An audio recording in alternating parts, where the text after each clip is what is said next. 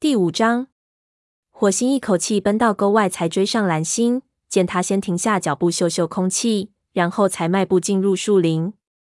火星注意到他离开营地后，心情看起来好了许多，不由得稍感宽心。蓝星钻进灌木丛里，径直往河族的边界走去。火星很是诧异，这条路并不是通往四棵树最近的一条。他心存疑问，却没有出声询问。想到也许能隔着河水瞅见灰条。他就感到精神振奋。两只猫走到太阳时，循着气味标记逆流而上。暖风阵阵，高处的沼泽的飘来微弱的草腥味。灌木丛外流水潺潺，河面如洒满了碎银般闪闪发亮，一团团的光斑映射在树林间的枝叶上。阳光透过厚厚的树冠照射进来，将那一片片嫩绿色的树叶照耀得鲜艳夺目。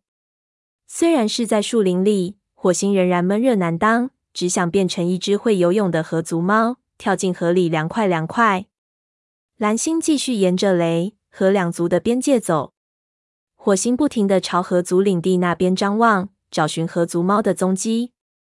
他心里十分矛盾，既担心被河族的巡逻队发现，又希望能见到老朋友灰条。蓝星带着他踩着边界走，似乎并不怎么在意。有时甚至踏进河族的领地里。火星不知道，如果河族在这里发现他们，将会作何反应。这两个族群最近闹了些不愉快，若不是最后灰条带着孩子们加入河族，他们差点儿就要打起来。忽然，蓝星停下脚步，卧在地上，扬起脸嗅嗅空气。火星知道他的武士直觉特别灵敏，于是也赶紧躲在一簇前麻后趴下来。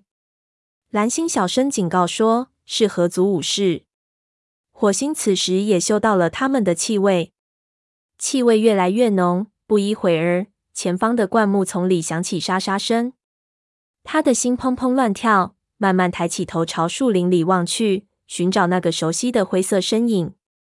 蓝星也睁大眼睛往树林里瞅，呼吸极慢极浅。火星想：他也希望看见灰条吗？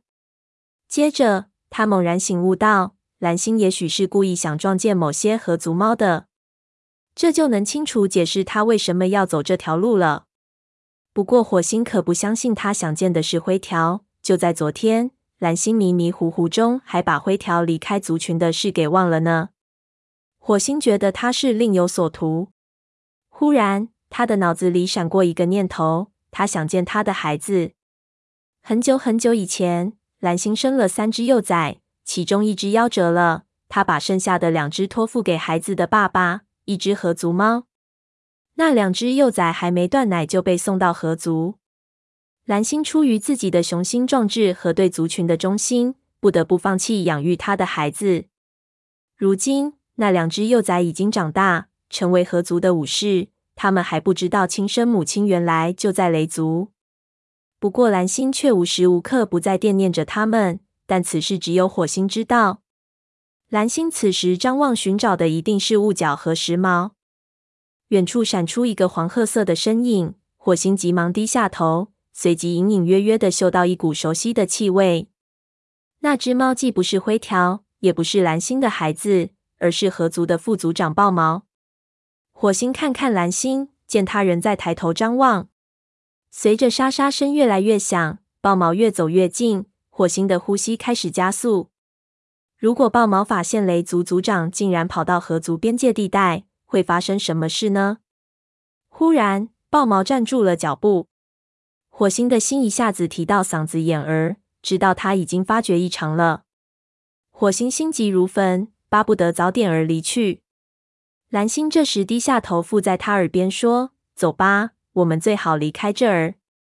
火星吁了口气，他不敢掉以轻心，仍将耳朵贴在脑门儿上，身子趴在地上，跟着蓝星从边界处悄悄爬回到树林里。离开边界后，蓝星说：“豹毛走起路来惊天动地的，只怕连影族都听到了。”火星十分惊诧，心想：族长莫不是忘了刚才有多么凶险吗？族群在保卫边界时，个个心狠手辣，尤其在现在这种特殊时候。发生冲突时，更是毫不留情。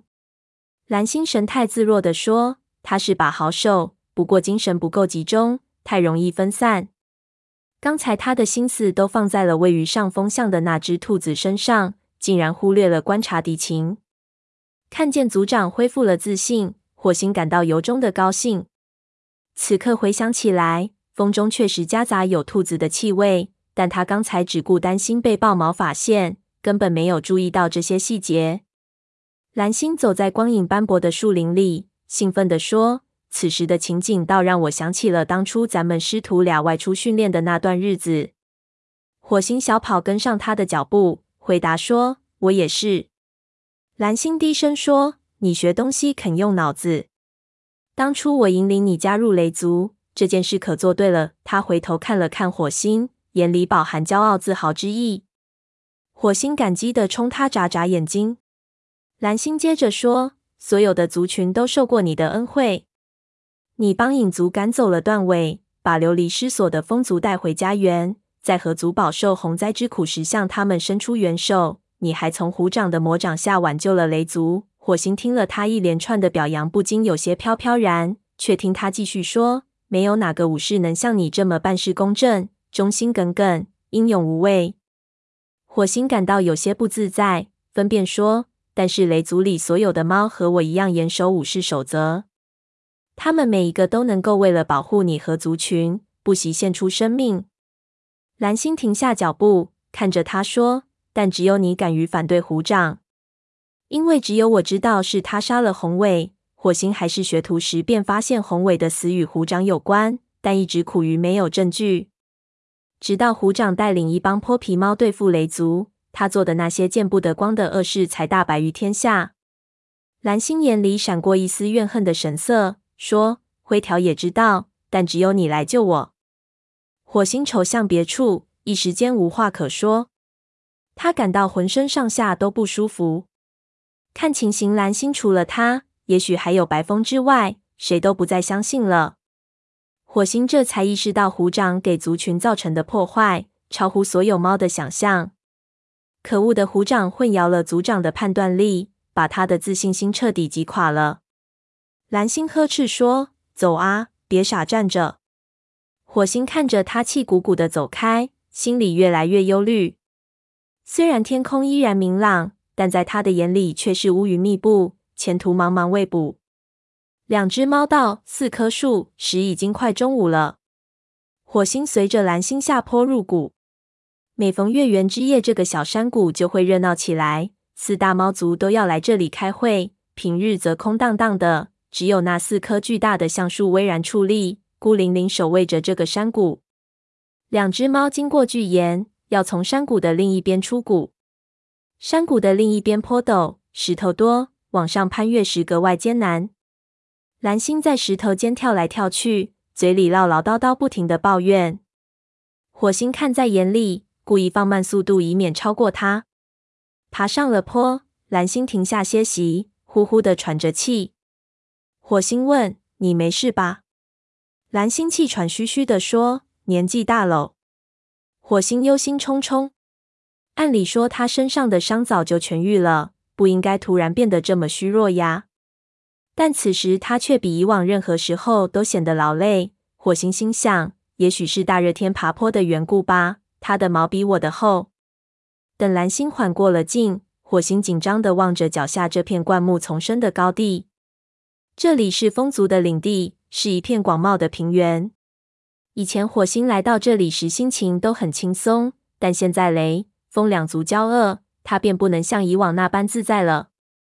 两族交恶源于雷族为影族的前任族长断尾提供庇护，而做出这一决定的正是眼前的这位雷族族长蓝星。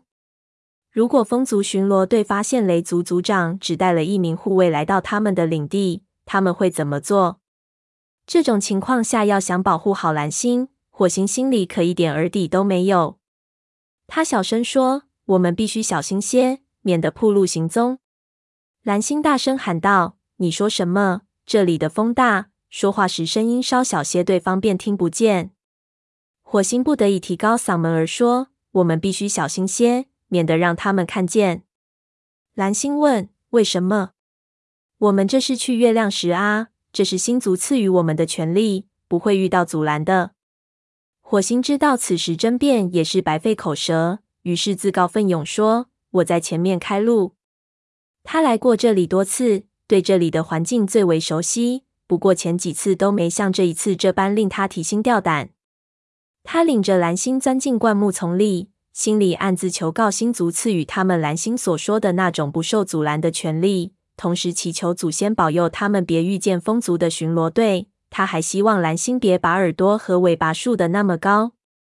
到中午的时候，他们已经进入风族领地中央的金雀花丛里，将四棵树远远的抛在了后面。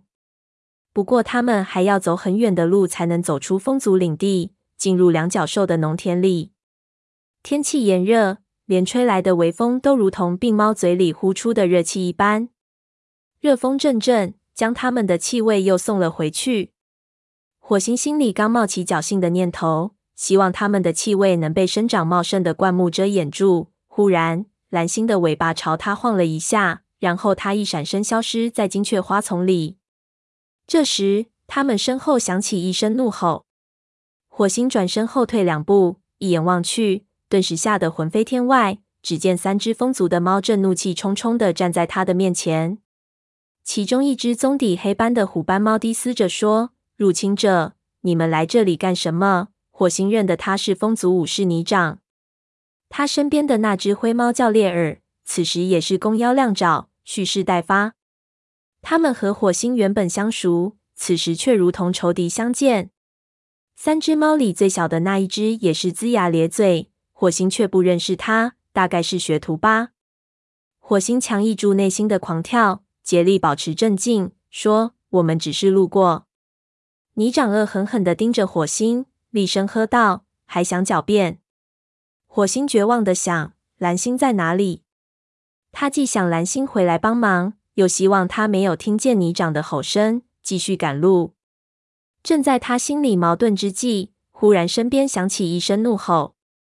他急忙转头看去，只见蓝星昂首挺胸的站在一旁。他怒斥道：“我们要去石林。”星族赐予我们安全通过的权利，你们不得阻拦。泥掌毫不示弱的说：“从你们庇护断尾的那一刻起，你们已经没有这个权利了。”火星理解风族的愤恨，他亲眼见过风族被断尾统治下的影族逼得无家可归、流离失所的惨状。他还记得自己曾帮忙携带的那只可怜的小猫，那是风族在那场不幸中唯一存活下来的一只幼崽。残暴的断尾几乎毁掉了这个族群。